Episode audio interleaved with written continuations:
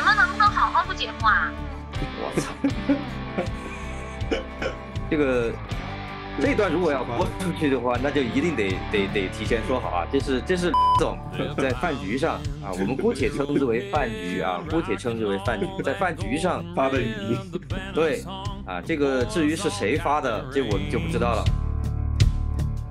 The last one took us 50 years, but we're loaded up. The gang's all here, and that trophy is staying right here. 啊，欢迎来到泰勒·斯威夫特的魔法失效之后第一期箭头电台。 Season here in Chiefs Kingdom.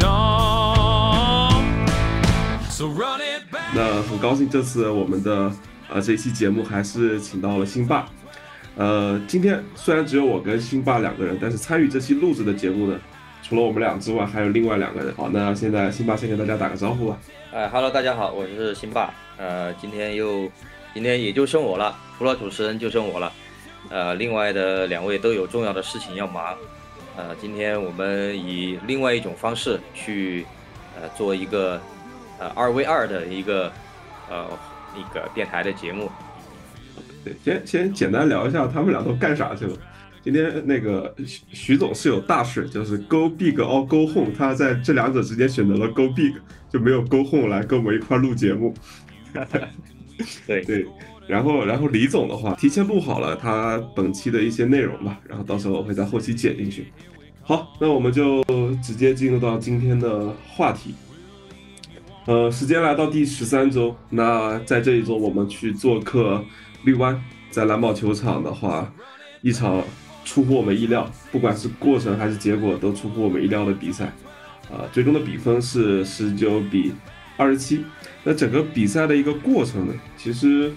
整个整体的观感下来，就是还是有一些呃一直存在的问题，但是同样的也出现了一些呃新的问题，比如说像伤病。呃，首先想问一下新爸爸，就是我这里也给准备了一些图片啊，就是关于几次争议的判罚，特别是在比赛临近结束的时候，有几个争议比较大的判罚也引起了大家很多的讨论。呃，想问一下辛巴，就对这几个犯规，你的感受是什么样？呃，确实这个在赛后在前方的社交媒体上啊，这些判罚是已经进入了热搜的前几名，呃，引起了轩然大波，可以说啊，当当然，呃，我一贯以来呢不太愿意去责怪裁判或者怎么样，因为尤其我觉得你酋长作为你这样的一个球队，一个志在争冠的球队，具有所谓的争冠实力的球队，呃，去怪裁判，就说明你还没有那种呃，英文叫 dominance 吧，就是没有那种呃统治力。呃，那我觉得你就其实还是有很大的提升的，自己自己去检索，自己去检讨，去提升的地方。那回到这几个判罚，呃呃，我觉得唯一一个值得去探讨一下的，就是那个斯坎特林的那一个呃那个所谓的没有吹的 PI。呃，那么那个球呢，从我们嗯现，我觉得绝大多数呃我们的群友，包括这个前方的。呃，甚至包括裁判专家，当时其实也都提到了，这个球是一个百分之百的一个可以吹的呃 PI，呃，那么呃几个点，第一呢就是这个球呢，它首先确定是有提前的接触，提前的上手，对，压在他身上了。对对，然后呢，第二个我觉得这是最重要的一点，其实提前的接触这个我我觉得呃可能很多裁判他不一定去吹，这个我能理解。啊，因为接触确实有轻重这个之分，呃，有些时候手搭在上面，通过慢镜头被放大了，啊，这个也是有可能的。但是第二点就是最重要的这一点呢，其实就是他没有回头，因为我们也经常听这个肖老师、傅老师、田伟老师、罗老师他们的解说，我们也经常听到关于这个 PI 的解释里，DB 你你去防守，你去破坏这个球的时候，那你的首要的就是你的关注点应该是在球，而不是人。那所以这个球呢，就是刚才我说的最重要的点，就是，呃，他是关注在人身上了，他没有回头去望这个球。那也就是说，其实我可以主观的判断，呃，我可以主观的推断，你的第一目的是为了把人按倒，而不是说把球给破坏掉。啊，而且，呃，这个不管是从这个就是正常的比赛的速度去放放这个回放，呃，还是说通过慢动作去回放，那其实都是非常非常明显的一个点。所以这个判罚呢，我觉得是呃值得商榷的。其实赛后裁判的那个解释呢，呃，大家可以去搜一搜，其实啊啊，徐总好像已经发在群上了，我记得。就这种解释呢，其实就就怎么说呢，没办法去有有任何的说服力啊，这是第一个。呃，当然，呃，结果就是这么个结果，呃，我们也不用过多的去纠结，就这个事情单独来来来讨论一下就行。然后第二个呢，就是呃，可以说一下的，就是关于马霍姆斯的那个呃所谓的 unnecessary roughness，呃，非必要的粗鲁动作。呃，这个东西呢，其实今天徐总也好像也发了很大一段吧。这个东西呢，其实就是很简单一个道理，当他呃，你不要把马霍姆斯当成马霍姆斯。就是我说的是比赛当中这一球的马霍姆斯，你不要把他当成马霍姆斯，因为一旦你把他当成我们所谓的一些红人，就今天我我我不是我我我也跟你们说过那句话嘛，叫红人是非多嘛，就是一旦你的流量就是流量跟某个事件不匹配的时候，其实它本就是它的性质会发生变化，所以我们首先我们把马霍姆斯给排除掉，就在那一档，他就是一个 runner，就是一个跑球的，呃。因为什么呢？因为你作为 QB，你出了口袋，那这个时候裁判会直接把你判定为作为一个 runner 去对待，那这个时候就没有所谓的 roughing the passer 了。所以那个时候你不要觉得说对方对你来一个比较凶狠的动作啊，甚至甚至相对比较粗鲁的一个动作，那你就觉得是对四分卫的怎么样或者保护四分卫。其实裁判绝对没有这个意思，说是因为保护四分卫啊。那么这个时候他把你当成。呃，跑位啊，或者当成那个外接手，那其实防守队员他完全可以去做这样的呃防守的动作，但只不过说呢，那个球就从我个人的分析来讲的话，就是呃马霍姆斯已经是有一个明显的要主动去出界的动作，那么呃，就他因为有一个所谓的呃减速嘛，然后在这个情况下，你用了一个就是真的是叫非必要的。那么强有力的，就是我觉得是在那个节点没有任何必要的一个力度去做这个动作啊，所以裁判判了你一个啊非必要的粗鲁动作，啊非非必要的这个冲撞，呃这个呢我觉得没有什么可争议的点，呃就在前方，其实这个这个事情，呃包括在那个国外社交媒体的这个平台上，我觉得这个事情其实没有没有什么讨论的，没有任何人讨论。啊，这是第二个。我们第三个呢，其实就是最后凯尔西的那个，就是所谓的 Hail Mary 的那个。呃，你说能不能判？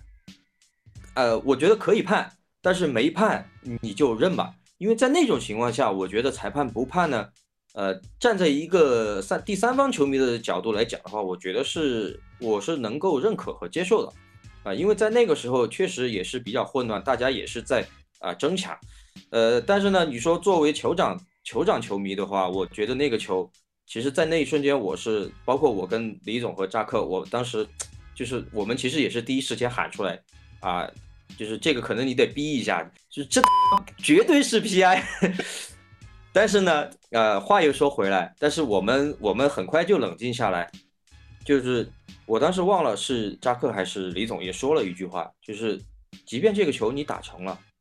你还有一个两分转换，你又能。百分之百保证你两份转换能达成吗？是的，呃，那如果说是按照事后诸葛亮的说法的话，我宁愿是那个球没有接成，甚至是甚至说是有一个所谓的啊犯规没有判的这种情况下没有打成，那这样对我们来说至少有一个心理上的慰藉啊，自己骗币自就是有一个自己骗自己的理由啊，我就直白一点说啊。也总比说我那个球拿下了达阵好，你很激动很兴奋，然后打一个两分转换，啊，可能没成，然后那样可能你更失望啊。所以关于判罚的话，我觉得就从我个人的感觉来讲的话，就是刚才我说的这些，呃，我觉得呃基本上也能代表我们很多球迷的一个心声啊、当然可能有不同的意见，但是我们这个我们觉得我们觉得是欢迎大家一起来讨论的。呃，其其实我就有一点点不同的意见。嗯，哈哈，来，对你你说，嗯嗯，就是呃，其实我当时在看比赛的时候，就是针对马霍姆斯的那，因为那个是先发生的，我记得。嗯，对对，他是一个想要去自己跑出手工，然后在接近边线、快靠近手工线的时候，被对方的防守球员撞出了呃边线，啊，然后裁判当时直接给出的犯法就是呃非必要那个粗鲁动作。如果说跑出来的那个人是一个跑位，或者说是一个外接手，那他在那个时候所遭遇到的那种同样的这种撞击，或者说同样的动作。那换作是这场比赛的裁判，他会不会去丢出那个黄旗呢？那其实这个就会让人不禁去呃去思考这件事情。那其实刚刚其实辛巴也说了，叫人红是非多嘛。特别是像马霍姆斯这样的一个四分卫，他在面临这样的情况之后，我觉得，呃，又是一场这么焦灼，在最后又是一个制胜攻势的这样的一个比赛的一个非常关键的手工的吹罚上，其实裁判的压力也是蛮大的。嗯。对，然后这是我的第一个想法，然后第二个想法就是想讲一讲那个吹罚犯规的这个动作。这个动作的话，其实防守永远防呃防守的球员要么他的肩，用到他的肩胛，用到他的头盔去撞击呃马霍姆斯。但是呃，就是像刚刚所说的，他正好是是一个接近手攻线的一个位置。但是如果说我们呃换一个想法，或者说事后诸葛亮去看这件事的话，如果说当时防守球员。用一个类似 tackle 的动作，或者是类似一种推的动作，把马霍姆斯推出这个边线，那是不是这个看法也会不一样呢？但是实际发生的事情，就我自己而言，我觉得这个，呃，可吹可不吹。但是裁判吹了，但是我觉得这个吹的有一点点，呃，问题吧。偏严。对，偏严。在我这里，我觉得这个是可以不吹的，这个占比会更高一点。好，然后我们就会再看到第二个，就是针对那个 MVS 的那个犯规。呃，对，其实刚刚辛巴也提到了，当这个球扔出来的时候，其实，呃，防守方跟呃进攻方都是合法接球人，这个脚位跟这个外接，但是两个人都得必须有去把球作为目标的这样一个动作，才能被认定是合法的接球的。那毫无疑问，那这个肯定是一个 PI 的犯规，我是非常认同的。但是至于为什么没有吹，那我觉得这两个犯规之间是肯定有联系的。那其实徐总的发给我的那个提纲当中，他也提到了这一点。我们来看一下徐总的提纲他是怎么说的，我来给大家念一下。呃，徐总是这么说的：说关于裁判争议判罚的观点。那首先，酋长最后一个进攻 drive 的犯规特别的多，裁判认定对于马霍姆斯的冲撞动作是非必要的，且是延迟冲撞。但是在那个位置是手攻线，那防守动作的啊防守的动作似乎也是可以理解的。呃，那对于 MVS 的接触。毫无疑问是一个犯规，但是裁判没有吹这个 PI。那赛后裁判报告里的解释是，无论是否有提前的接触，裁判都要判断是否实质性的影响了外接手接球。呃，徐总他认为整场裁判的吹罚其实都还是可以接受的，但是最后这两个平衡的哨，呃，让人比较难以接受。呃，我想问一下辛巴，就是对于这两个哨子之间的这种呃所谓平衡哨的这种说法。呃，你是怎么看待的？我觉得多多少少肯定会有，呃，因为呃，其实我我接着徐总的这个观点说啊，就是那个球呢，呃，国外有媒体去对比了那个赫伯特被撞的那个球，呃，同样是在就是手攻线的那个位置，然后呢，同样是呃没有在在没有出界和即将出界的这个临界点受到了那个胸口的撞击。然后呢，赫伯特那个球呢就没有吹，呃，如果你是按照这样的去比较的话，其实，呃，可能说裁判在那个时候他就觉得，啊，刚刚那个吹罚有那么一点点问题，然后他去找了一个所谓的平衡哨。我我觉得，呃，我作作为作为推断来讲的话，我觉得裁判是有可能出现这种情况的，就是出现这种心理状态的，呃，这个我觉得没没没没没什么太大的问题。呃，在任何的体育运动，就是我们说有接触的体育运动当中，找平衡这件事情，我觉得，呃，出现了就出现了，嗯，没没什么太太太太多可可可去纠结的，对吧？呃，好，那那个这两个犯规我们就先聊到这，但这两个犯规中间还发生了一件事情，我不知道辛巴有没有印象，嗯就是传给拉希莱斯的那个短传，他有一个推进之后，在他接触地面之后的一瞬间，球掉了出来，然后嗯掉球之后发生了什么？呃，我我我印象那个球就是他是先触地了嘛，嗯嗯，然后那个吊球，呃，就是他呃，首先这个呃，通过回放就是很很很清楚，down by can contact 嘛，这个是没什么这没没什么问题的。然后呢，只是说这个这就不得不提到那个以赛帕切科的这个那个挥拳的动作。嗯、其实，在直播的画面当中，那个挥拳的动作，呃，没有给的很完整。呃，是的，但是但是明显你能感觉出来，他是有一个挥拳动作。当然，这个呃有一说一呢，就是呃我们说一个巴掌拍不响，对吧？那嗯对嗯方肯定也是有各种挑逗啊，这种嘲讽这种东东西在里面。当然，呃，帕切科这个单单说他的这个这个问题，那确实就是他自己的问题，这个没有任何借口啊。你在任何时候，你作为在这个最顶级的橄榄球赛场上的这样一个顶级球队的一个先发的跑位，你需要有这种应对的强大的心理和这种足够的冷静，去面对各种各样的人和情况啊。所以这个呢，我觉得帕切科是需要需要去接受批评的啊，尤其在正这么关键的时刻，你说你你一个 disqualify。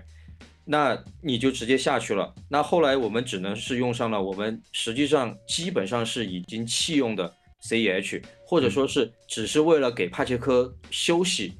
而派上来顶那么一两档的呃，C H。虽然说这近几场比赛，呃，C H 上来之后的表现啊、尤其是他的均码还非常的不错，但这不能就是不能磨灭一个事实，就是他已经被边缘化了。那这我说的这个东西呢，就是在我的观点里面呢，呃，这个呃是不就是这个判罚本身是没问题的，啊，裁判去第一时间判吊球，呃或者怎么样，我觉得都没问题。他毕竟有回看，那回看之后做了正确的判罚，呃，这个没什么问题。然后后面的那个 disqualified，呃，这个吹的你你你就裁判吹你，你一点脾气都没有，啊，所以就是在呃。作为一个二年级的表现这么好的一个一个球员，嗯，帕杰科在心理层面可能还是需要更加的去去去成熟一点啊。当然，我还是之前那句话，就是我们毕竟不是球员本人，当时当下有什么言语的挑逗或者什么过激的，甚至于是呃异常过分的行为，导致他发这么大的脾气啊、呃，我们是不知道的，所以我们只能单纯说他这种行为在比赛。在影响比赛的这个胜负手的这个环节上啊，可能是一个一个很重要的一个节点。那么就是希望呢，他是能够去做到更加的冷静啊，因为这场比赛我们也看到了这个帕切科在跑球端为我们做出的贡献，呃，尤其是他在那个我们看着都很揪心的那个膝盖被别了一下的那个啊，那那那那那那那一档之后啊，回来之后还是能保持这么高效的一个。呃冲球，所以还是希望第一球员健康，第二呢就是更加的去冷静，因为你不是一个所谓的啊打完一场就一场的球队，你是你是一个呃需要去考虑很长远的这样一个争冠的这样一个球队，或者说是追求更好成绩的球队，所以你需要在很多细节上做的比其他的球队更好啊，甚至于翻倍的好，你才能够去呃得到一个长期的一个球队的稳定繁荣。对，其实帕切科的那一档可以说是直接影响了这场比赛的一个胜负手吧，因为他的那个犯规就直接罚了十五码，呃，那接下来就要直接去面对的就是一个长码数的一个转换，那其实对于后来的一个比赛的进程，其实影响还是很大的。像安迪里德，他其实在赛后也在采访当中说了，说那个帕切科的表现很好，但确实在那一档的一个呃这个动作上吧，他可能需要更。冷静一点，对。那其实，在这个判罚之前啊，在这一档他被罚出去的判罚之前，其实帕切科这场的一个表现还是非常的不错了。我这里也看到他的数据，他本场比赛一共是呃带球十八次，跑出了超过一百一十码，并且有一个达阵。那其实帕切科的表现，包括像呃拉希莱斯，都是我们进攻端可圈可点的一个发挥。在马霍姆斯他送出那个断送制胜攻势的超节之前，想问一下辛巴，对整体今天进攻组进攻组的一个发挥，你的感觉是怎么样的？以及在马霍姆斯的那个超节的背后，你又看到了哪些问题呢？呃，首先我觉得进攻组，呃，整体的表现可以说用合格两个字吧。但是呢，因为你有马霍姆斯，因为你知道马霍姆斯有所谓的马霍姆斯 magic，而且这场比赛确实他也来了起码两三次这种所谓的 magic，对吧？有一个非常非常经典的，就是在那种呃跨过。跨过起攻线和没起没跨过起攻线的那一瞬间的那个跳起传球，嗯，就这种球呢，你是其他的四分卫，绝大多数其他四分卫做不到，甚至于是不可能去做的这种这种球，啊，那么基于这个前提下呢，你可能对球场的进攻可能会有更多的期待，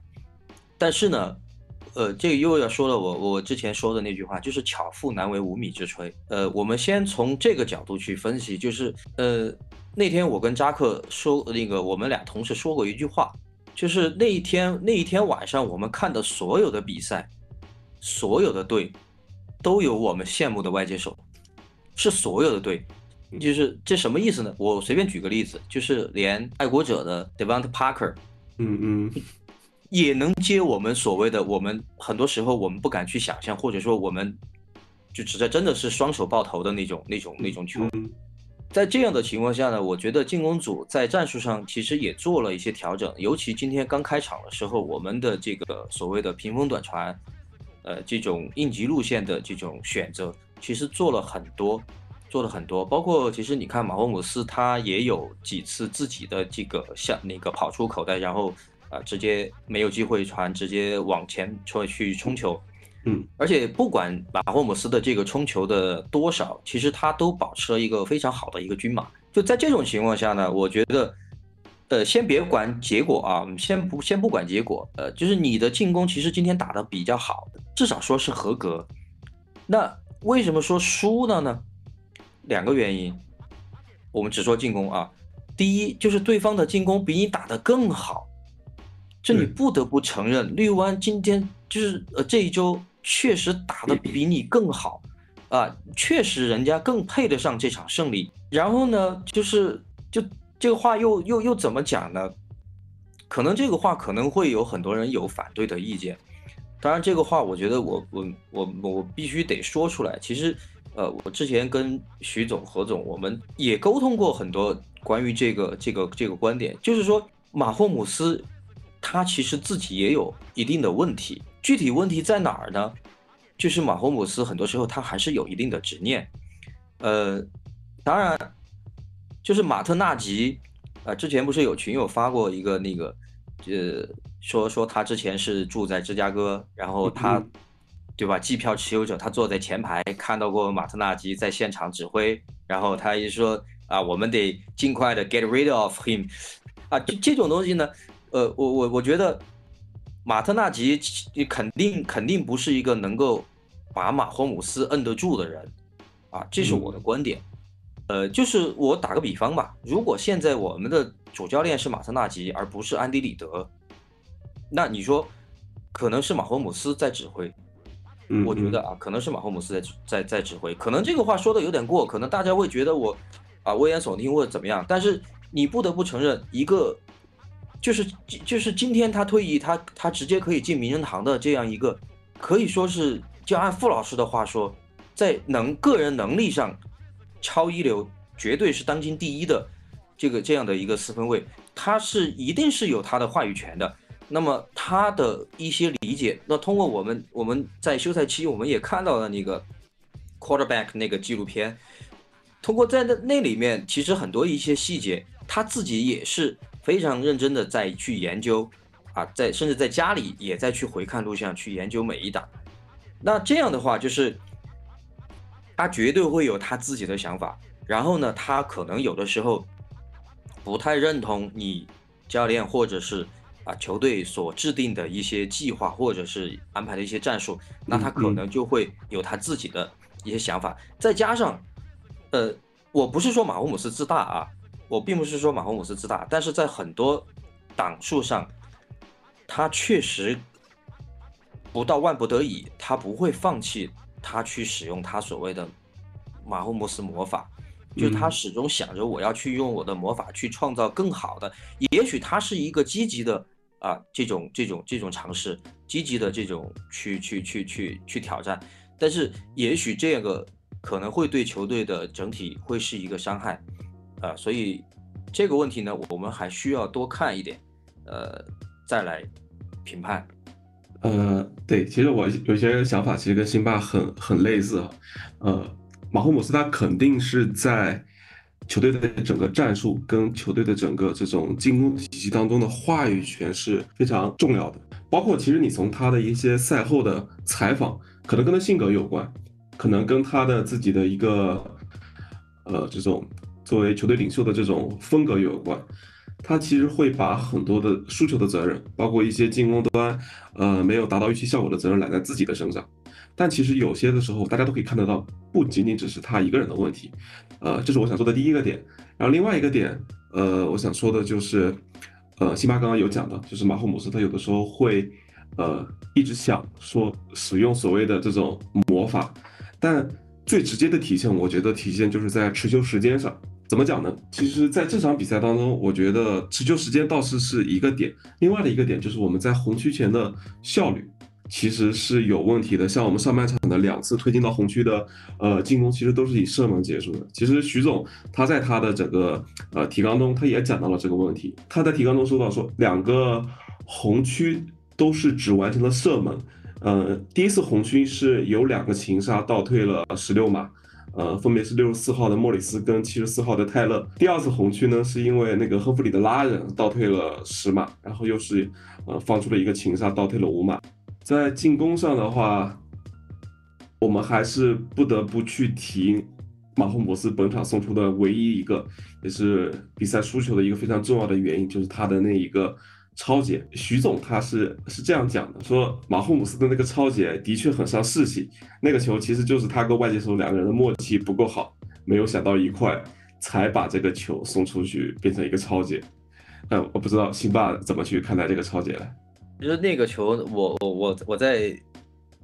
看比赛那一瞬间，我当时就觉得这个球要坏。呃，我不是马后炮啊，这个呃呃，当时李总和扎克都都都都都在那儿。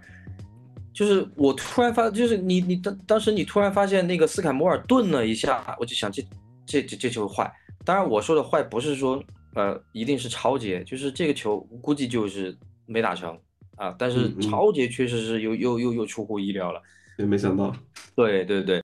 因为那个球呢，我我我我我的观点是，我更愿意相信说，呃，斯凯摩尔把路线给记错了，或者说，因为呃这种级别的 NF 级别的这个战术安安排，它一定是精确到，呃跑几码回头，嗯或者是嗯折转，或者是啊、一个假动作，然后再往哪个方向去去去去跑。所以当他顿了一下，就是我现在确实不知道斯凯摩尔，因为我我我也没看到他的采访，呃，我也没看到他对媒体说什么。就那个球呢，我我我我是不能理解的是，如果那个马霍姆斯的落点没问题，那大概率应该是没问题的，他传球不至于说传这么偏，尤其是没有干扰的情况下。呃，还想讲一下，就是拉希莱斯，就是徐总这里也讲了一下，说，呃，其实拉希莱斯这几场的发挥都还是非常不错的嘛，说他的档数已经上升到了呃外接手的第一个，然后被瞄准的次数也是外接手的第一位，呃，然后他徐总是这样说的，说这就是马霍姆斯选择的外接手，对，没毛病。没毛病，呃，就是我我我这这这这这里我们我们呃，我觉得我有必要抛一个观点出来啊，就是供供供大家去去喷也好，或者是去去赞成或怎么样都好。呃，其实接接着我刚才说的那个话题啊，就是马霍姆斯的这个所谓我们所谓的现在队内的这种所谓的 power 嘛，在选秀的这个事情上，他绝对是有话语权的，啊，这个毋庸置疑啊。然后呢，那天何总举了几个例子，我觉得可以来佐证这个事情，第一个呢就是这个库卡纳库啊，嗯，包括 Tank Dale，呃，也就是说什么意思呢？就是说，呃，何总好像给那天给我发了一个数据，就是他那个普卡纳库啊的那个场均的瞄准好像是七点六次，还是呃多少？还是八点六次？我忘了。呃，就是你你作为一个新秀五轮的新秀，对吧？纳库啊应该是五轮，呃，你在你在球队能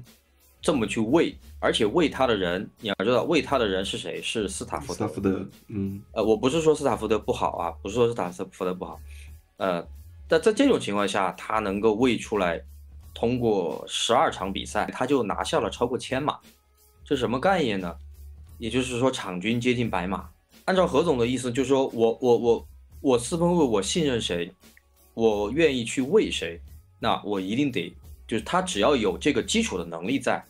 啊，我们是认可的所谓的这种选秀之前嗯各种模板的等等这些这些预测的这种能力在，那我一定是能够喂出来的，呃，这一点我我我我嗯我部分认同吧，呃，我我说我部分认同，就是呃，回到徐总说的这个事情呢，就是当马洪姆斯信任一个球员的时候，他愿意去使劲的往他那儿传，使劲的去给他机会，那机会多了，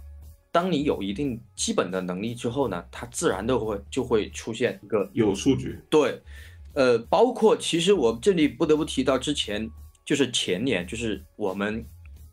呃，跟比尔世纪大战的在前一年，我们打比尔的那一场美联决赛，嗯，嗯对？吧？呃，你你你你的你也能看到哈德曼的表现是什么样子，刚开始的时候，对吧？也是灾难级别的表现，但那个时候他愿意去相信哈德曼，愿意去给哈德曼，他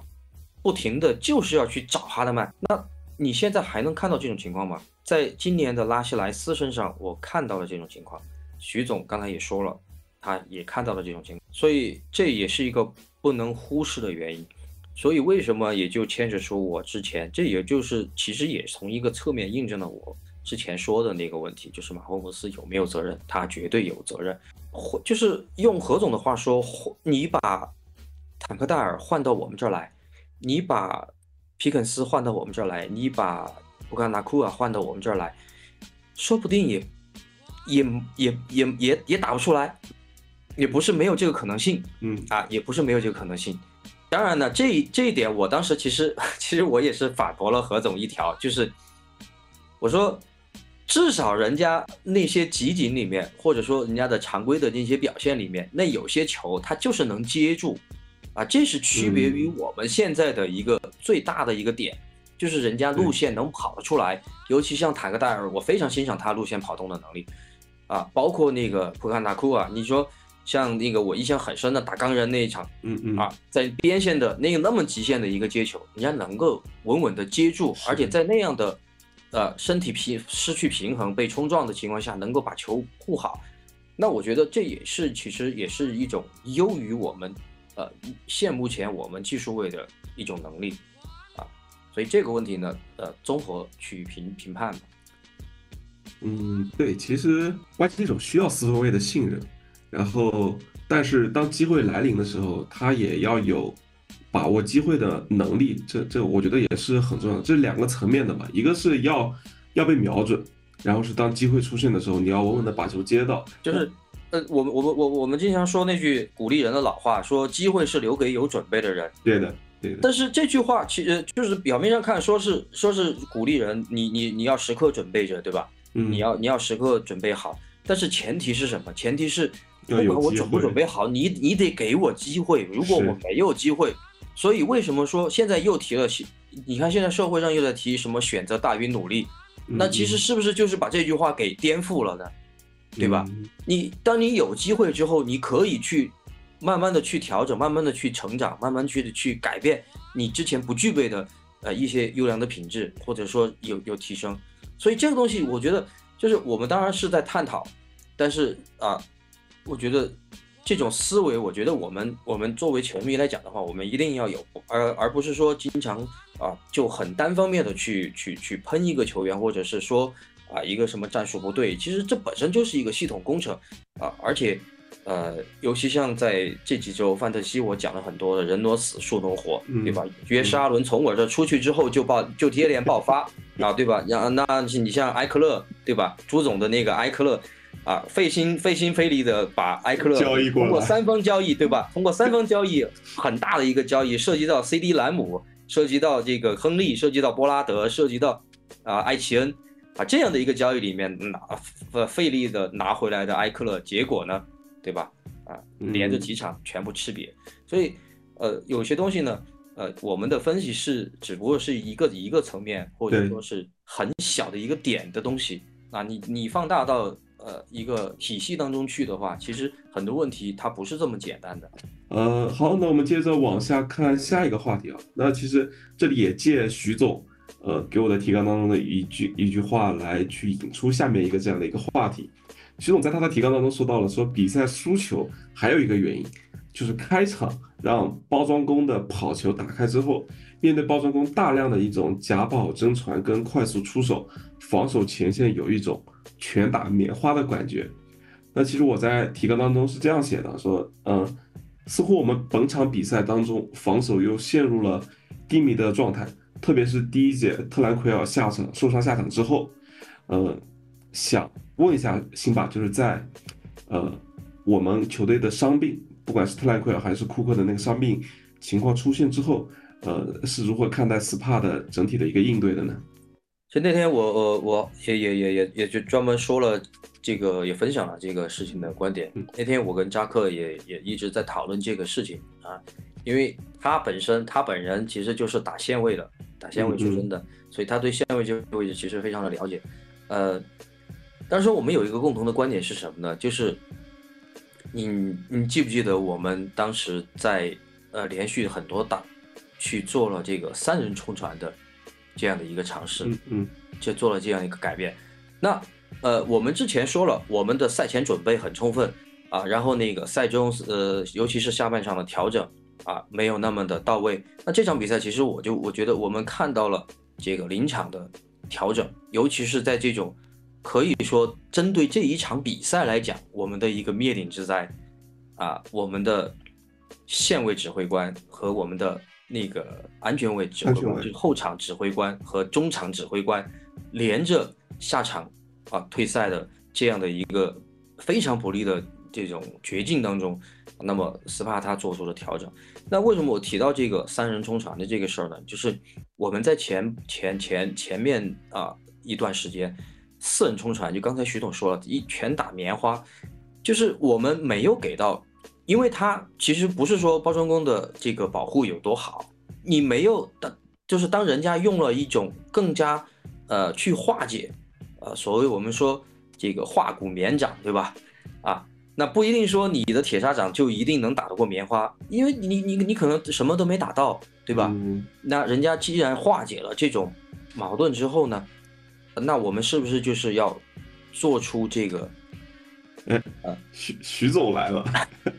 就是我们我们是不是就要去做出一定的调整？那我们作为斯帕来讲的话，它的调整其实就是，那与其说我四个人我不行，那我我何不我就用三人冲船？我保保持一定的压力的情况下，我其实我我是增加了增增加了什么呢？增加了在我们所谓的中间这个这个嗯。区域的防守的兵力，呃，因为你看啊，他们打了很多的这种这种啊、呃快速交地，然后这个所谓的 sweep 的这种这种这种路线，那其实就是因为你中间中间这个层面，你的防守，尤其是特兰奎尔下去之后，你没有一个很好的一个指挥，很好的一个去及时的去补位。啊，那你后场的提提那个，尤其像之前布莱恩库克，他很多时候会及时的预判出来，那么他及时的去堵上这个点。嗯那现在在他们俩下场之后，其实就没有这个东西了。那在这种情况下，我撤一个，我前线就留三个人，然后呢，我在中间其实是让这个呃切那个切诺，让切诺去参与了呃很多档的这个防传，就在线位这个位置上。那么其实也就是呃，有我记得我我印象中第一个真正意义上的这个三就气踢逼出气踢啊，半场那个不算嘛，半场那个是因为他不敢射嘛，呃，毕竟差不多六十码。那真正意义上第一个所谓的 three and out 那个让他们七踢，就是就是在那个时时间点给逼出来的，这就是切诺对那个呃六安的这个外接手有一个严阻，让他那个球传过去他没能接到，呃呃虽然说这样的调整没有带来非常大的实质性的改观，但至少说我觉得第一我们看到了一个主动的调整，第二。呃，这样的调整，我觉得思路是对的啊，至少在我看来，我觉得思路是对的。呃，尤其呢，我们的，呃，尤其其实我们其其实就是对斯帕来说就是两个选择，要么威利盖伊，要么这个切诺，因为他俩的这个运动能力、身体条件要好一些，那么他们去做到去参与一个防传的一个这样的一个一个动作。那在这种情况下，呃，我们是上了这个科克莱科那个科克雷恩啊，科克雷去做这个中线位的指挥。啊，我们不能指望说他，因为他其实，在我们应该算应该算五号线位了。尼克博尔顿、特兰奎尔、威利盖伊、切诺，对，应该算五号线位了。在这种情况下，你让他去做一个中线位，我觉得在那样的情况下，我觉得可能，呃，试试阵容、试错练练兵的这种意味可能更加的强烈。呃，所以，呃，我觉得在呃这样的一种调整下的，我觉得斯帕是做出了他能做的。这个呃比较好的一个调整，但是确实是，呃能力上，尤其像那个 Cochrane 的这个判断力上，他确实有很多次的判断失误，啊，但是呢，他做简单的执行，做做简单的情报，他也是非常到位的。我觉得这是我觉得可以，呃，让我们比较放心，就是你所谓有有这个阵容的深度，而且之前徐总也专门提到过这个问题，就是我们在赛前的，就是在休赛期，我们一直在说。呃，线位是不是过于臃肿了？这个这个位置上，嗯嗯。但其实你从今天来看的话，你作为一个有长远打算规划的球队，一点都不臃肿，而且确实这些人是各司其职。他在关键时刻，他可以有其他的一些啊作用啊。所以整体来讲的话，我我对斯帕是比较满意的。啊，作为作为我们防守组来讲的话，呃，也基本做到了一些该做的东西。当然。确实，这这一场的错失情报，对这个老问题又出现了。那这个可能就是专注力的问题，就是你球员思想的问题，而不是你能力有的问题。那所以这个东西，我觉得也是我们接下来需要需要去提提提提高，需要去持续的去做到这个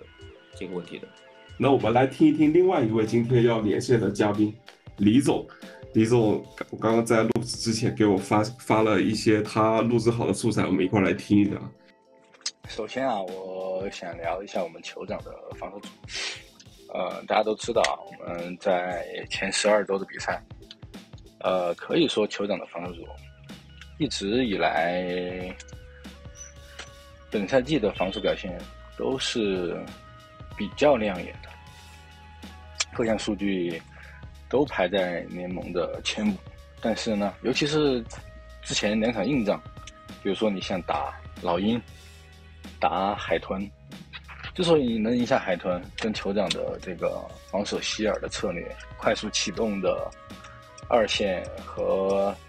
那二线的整体的交叉的战术的呼叫以及沟通都密不可分。那么我们这场的防守的主要问题在哪儿？我想可以主要提炼为三点吧。第一点是前线的施压不够。呃，打老鹰的时候，那打老鹰的周一决赛，酋长的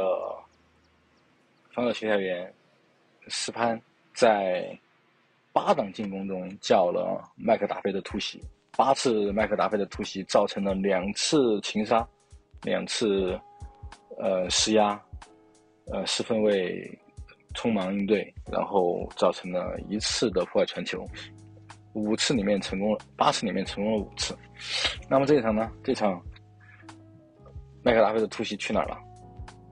前线的快速的压力没有给到，导致了乔丹勒福在很长的观察时间里面做出了很多很精彩的传球。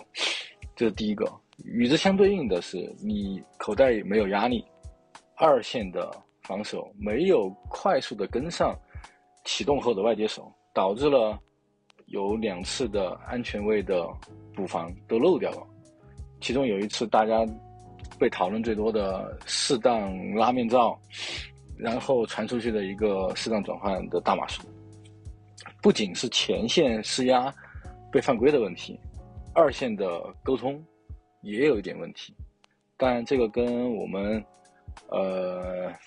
库克的伤退有一点关系。那么引申到这个话题的就是酋长的防守组本场比赛伤掉的两个人对我们的影响有多大？首先是特兰奎尔作为和尼克波尔顿搭档的中线位组合，我觉得是非常固若金汤的一个一个线位组合，在我们的盒子里面给我们防跑，给我们的冲传的突袭。尼克波尔顿时常会有非常亮眼的冲传表现，呃，突袭的表现，以及特拉奎尔非常稳定的防跑的情报，扎实的情报，对吧？这个身体的能量提供的，我觉得他们的伤退对于整个酋长的中部，我们说中部就像人的这个肋骨一样，这个脊梁是不能被打弯的，这个脊梁一打弯了。就你挥拳，你拳头再大，你没有脊梁作为支撑，你的拳头就像你的你的防守前线要冲出去的，你得有后面的屏障作为一个保障。你的速度，你的脚就是你的防守二线，你得有这个屏障作为支撑。所以说，线位这个位置，尼克波尔顿什么时候回来非常重要。呃，特兰奎尔的伤病。呃，到底有多重，这个也也很重要。最后呢，展望一下未来，我认为本赛季酋长通过这场比赛以后，我觉得整个教练组应该有一个重心的调整，就是我们稳住美联西区的头名，然后让马霍姆斯真正意义上接受一下季后赛客场的挑战。能不能在客场把球队带到每年决赛，甚至带到超级碗，甚至创造一些奇迹？还有呢，就是我们现在应该把战绩的这个压力甩掉，没有包袱以后，认真的某哪一些位置该养伤的养伤，该训练的训练，该做一些战术的演练的做一些演练。我们现在机会还很多。那个赢下两场以后，我们就很大概率是美联西区的头名。在剩下的比赛里面，我们可以说是主动权在自己手上。所以，未雨绸缪和布局谋篇，在未来的季后赛以及之后的更漫长的道路上，是现在我认为酋长球迷应该有的心态。不要在一城一地的这个。问题上去耗费太多的这个心思，与其跟大家一起去对某某一个球、某一个外接手，他的漏接重不重要，去想这个问题，不如想一下季后赛遇到强敌，你没有深远的打击能力，你没有办法将三档十四码、十五码的这个奇迹转化为你的手工的时候，你是不是应该现在开始演练一些短打？呃，一档一档的推进，你是不是应该给帕切哥创造一个更好的跑球的环境？你甚至能不能让马霍姆斯把他的双脚用起来，让他在季后赛的某一些关键档次里面跑出一些关键的手工？然后你能不能让呃球队的防守组？得到更好的休息，着眼未来，我们的酋长永远是不会把目标放得这么短浅。我觉得酋长的球迷和我们这个格局一定要打得开一点。正所谓，嗯埋头走路的时候，也要抬头看看路。对，就是我今天今天还看到一个一篇文章，他是这样写的，就是如果说我们把酋长的目标定做是超级碗的话。那其实按照整个时间来看，这周其实差不多是刚好中间过一点点这个时间。那如果说在这个时候我们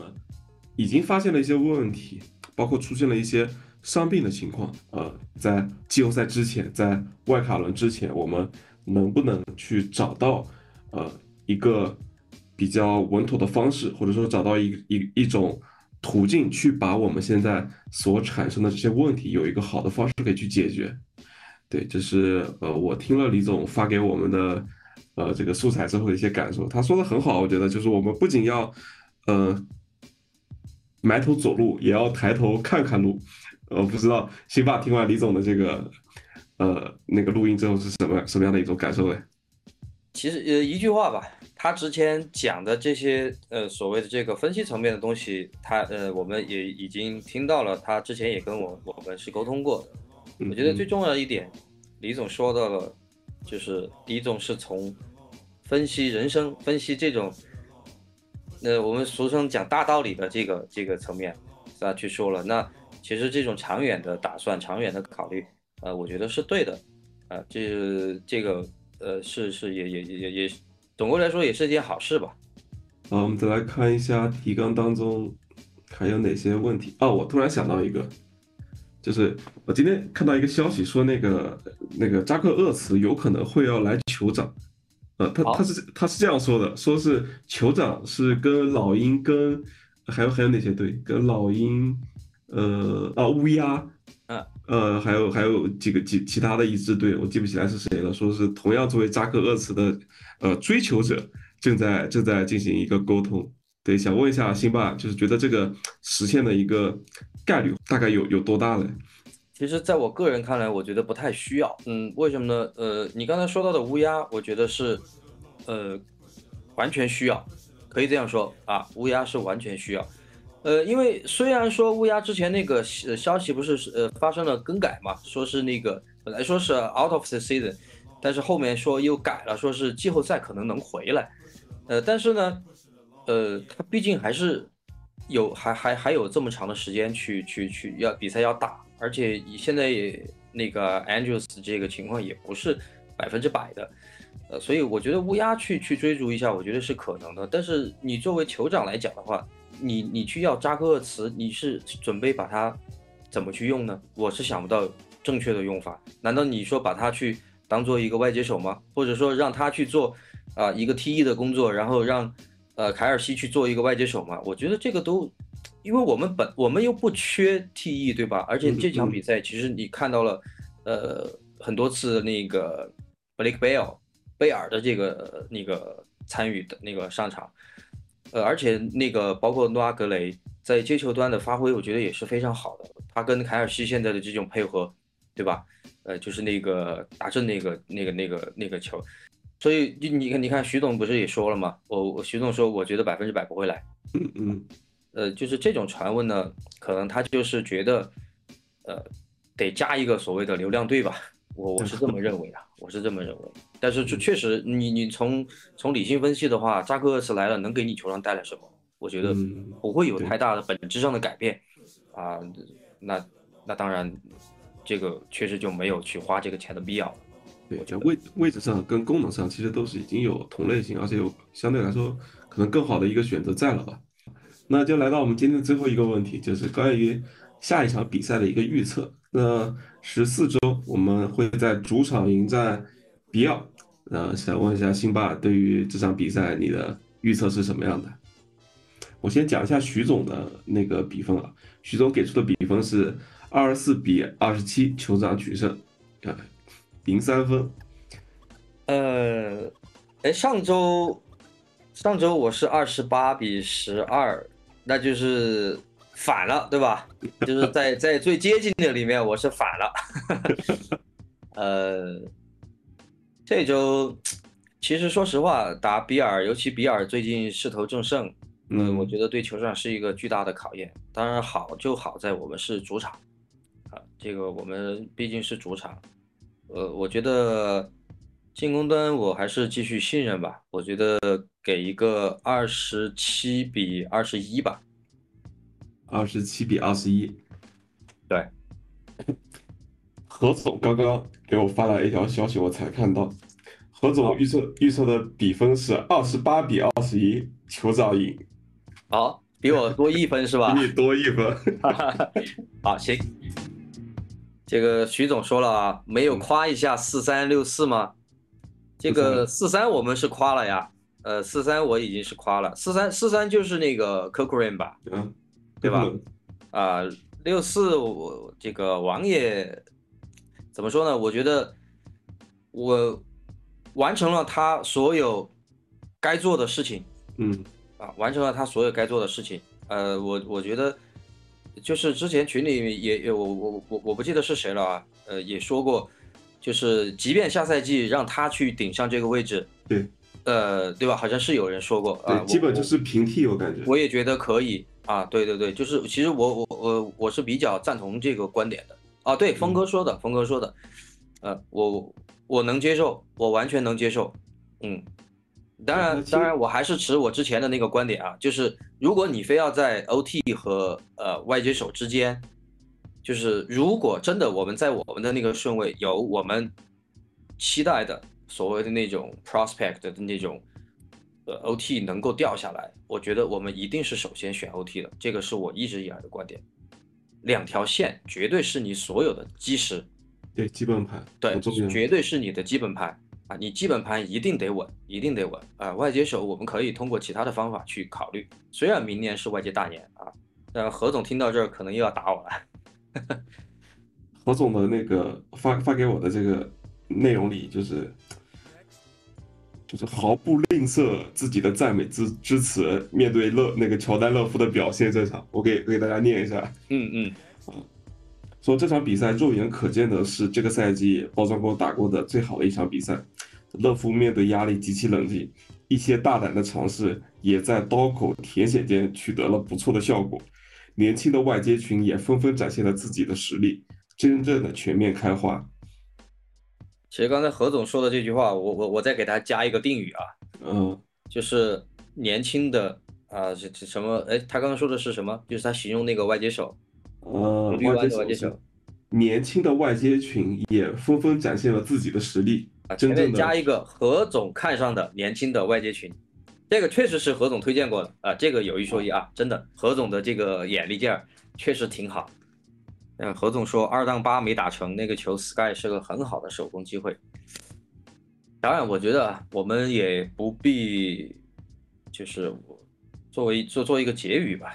八杠四是一个优秀的战绩，在目前来看是一个优秀的战绩啊。当然，对酋长来说，我们酋长球迷期望的可能是十杠二，可能是九杠三啊。当然，八杠四我觉得完全能接受。而且呢，在八杠四的情情况下，呃，客观原因我们可以找一些借口啊，人员的受伤啊，一些那个包括像野马那场马霍姆斯的流感等等啊。呃，主观上呢，我们其实也发现了很多可以去还有时间、还有机会去调整的东西。呃，至于说群里讨论的很热闹、很很热闹的这个外接手的这个问题呢，我觉得我们可以，就像今天也也有很多群友提到了，就是针对不同的外接手去进行这个档数的轮换，去增加一些啊这个减少。减少一些球员的这个出场次数，增加一些球员的出场次数，就是给大家各种各种机会吧，去磨合，去去去尝试，看看能不能在季后赛之前去找到，呃，一种最适合我们的一种节奏，最适合我们的一种排列组合，啊，然后这地方就借用罗老师的一句话，啊，常规赛打打就行了，能进季后赛，一切就是看运气和玄学。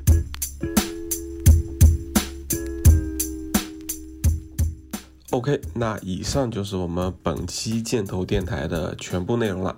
如果说你喜欢我们的节目，欢迎你来点个订阅，也欢迎你把我们的节目转发给更多喜欢酋长队、喜欢 NFL、喜欢橄榄球的朋友们。那在节目的最后呢，李总也为我们本期的节目带来一个特别的环节，叫做“你在逗我吗”，是本期节目的彩蛋，我们一起来听听看吧。当然，我本周还有一个特别想聊的话题，就是这周的谁逗了你，或者叫你在逗我吗？我这周最想把他排进我心中的逗榜第一名的是我们泰坦的四分卫威尔里维斯。呃，里维斯同学本周上演了两个精彩绝伦的呃非典型性四分卫接球，然后非典型性四分卫冲球和非典型性四分卫的传球。到底发生什么事呢？首先是在第一节比赛的呃进行到十分钟左右的时候，在一档。泰坦的三档五码的进转换当中，李维斯开球以后，小马的压力来得非常的快，左右两个截锋被迅速挤压，而后李维斯找准了一个缺口，义无反顾的从缺口里面冲出去，为了球队能够拿到首攻转换。可以说是既迅猛又睿智。当他持球冲跑到离手攻线还有一码的时候，小马的中线位迅速补防到这个缺口上。正当李维斯要被拦截在一码前手攻线的一码前的时候，他纵身一跃，高高跃起，用了一个跨栏的姿势跨过了前面的中线位，并且把后面补防的。线位一起撞翻在地，为球队拿到这个首攻。我们都知道啊，一般的球队的四分卫都会在教练的要求下严格的执行，比如说冲跑以后遇到有协防补防的人，需要迅速的滑铲，甚至跪地，目的就是为了保护自己。但是李维斯同学的这个冲跑，以及面对补防和呃。球队的手工所展示出来的决心，只能用两个字来形容：强硬。呃，第二个来自李维斯同学的精彩镜头呢，可以说比第一个更加叫做有过之而无不及。第一个镜头已经非常精彩了，它展示了李维斯的强硬和决心。那么第二个叫做什么？叫做李维斯的。迅猛和睿智。话说，在比赛进行到第一节还有四分钟左右的时候，泰坦队面临的是一档三档十码的进攻转换。球在本方半场的四十码左右开球，开球后，泰坦的进攻锋线迅速的。被小马的两个冲传手突破，左右形成了非常快的压力。就当李维斯快要被擒杀的时候，他把球往天上高高一掷，球有一个不规则的轨迹往前大概飞行了大概十五码左右。毫不意外的意外就出现了。球果然被防守队员超杰揽入怀中。就当我们以为球权在此就地转化的时候，李维斯从天而降，突然把防守队员擒抱在地，干净利落的把球击出了防守队员的怀里面，形成吊球，并且迅速的回收吊球，球权在对方端区的四十五码线形成了转换。天哪！我看到这个球，我不知道应该说些什么。回看这个球的时候，我们发现李维是在扔出去的球的一瞬间，就已经爬起来冲向了防守队员。他脑子里面已经知道了这个球可能会被超截，并且做出了反应，他要去把这个球拦截下来。他不能让这个球变成一个更坏的、更长的 pick six 或者其他的大码数的推进，所以他迅速起身。冲到防守队员面前，当然后续的能够制造吊球，能够完成回收，并且帮助球队转化，那么一切都是在这个基础上。这就是我本周要介绍的非常逗我的时刻。那么李维斯的非典型性的冲跑，高高一跃。把对方的线位撞倒在地，完成手攻，然后既跨栏又扣篮的这个姿势，已经是让我们技惊四座了。然后在同一节又让我们见识到什么叫做自抛、自传、自接这样的神迹，所以这样的时刻在我心目中还是留下了非常深刻的印象。不管怎么说，一切的一切。可能是李维斯的无奈之举，可能是泰坦的进攻锋线对过于的单薄，过于的像后花园一样的平坦。那么，李维斯通过自己的反应，也给我们上演了一些精彩、意想不到的一些故事。好了，今天的这个我的你在逗我就聊到这儿。